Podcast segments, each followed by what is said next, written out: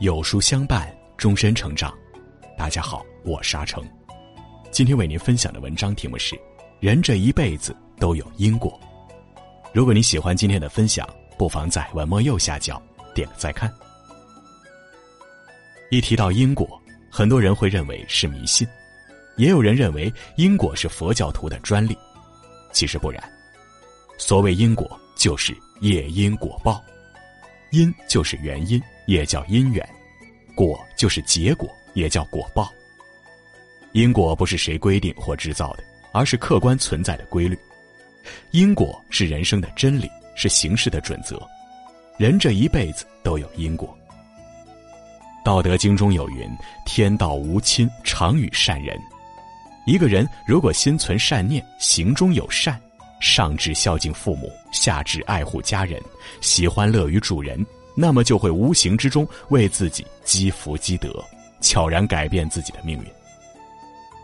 王充在《论衡·福虚篇》记载了一个典故：楚惠王一次在吃凉酸菜时，发现有水蛭，于是就把水蛭吞噬了，之后腹部得病，不能吃东西。令尹问楚惠王是如何得此病的，楚惠王回答说。菜中有水蛭，按照律法应是死罪。如果我只是口头责备厨房里的人，而不处死他们，那么就是废弃法律。楚惠王又道：“如果真追究起来，将厨师杀头，我又不忍心这样做，我怕旁边的人看见，所以便把水蛭吞下去了。”令尹听后立即叩拜说：“我听说天道是没有亲疏的，只帮助有德行的人。君王具有仁德。”靠天的帮助，并不会造成伤害。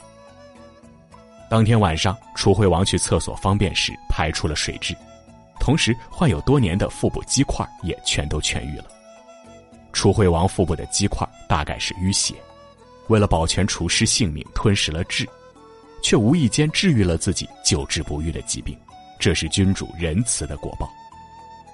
生命如一棵树，而善意就是叶子上一点一滴的露珠。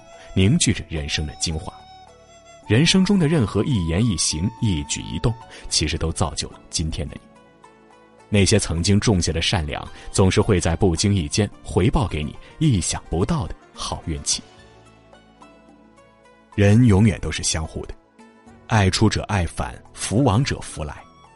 你给世界几分爱，世界会回你几分爱；你投之以桃，我必报之以李。你雪中送炭，我定仗义相助；你施于别人，别人会回敬于你。战国时期，孟尝君门下有个叫冯轩的门客。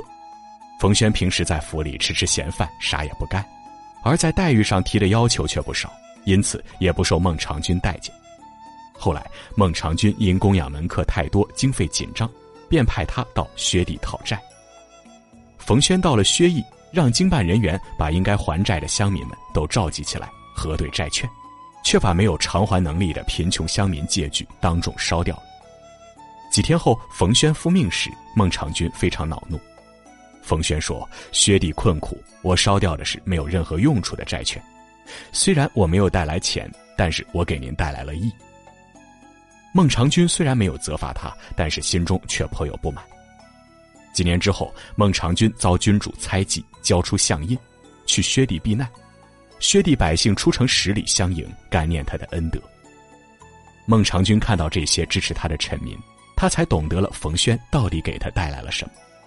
因为薛地的支持，孟尝君没有一败涂地。后来齐王回心转意，再次召回了孟尝君。孟尝君避免了一场风波，也巩固了自己在朝堂的地位。《诗经》里有句话：“投我以木瓜，报之以琼居，匪报也，永以为好也。”因果一定是以其人之道还治其人之身。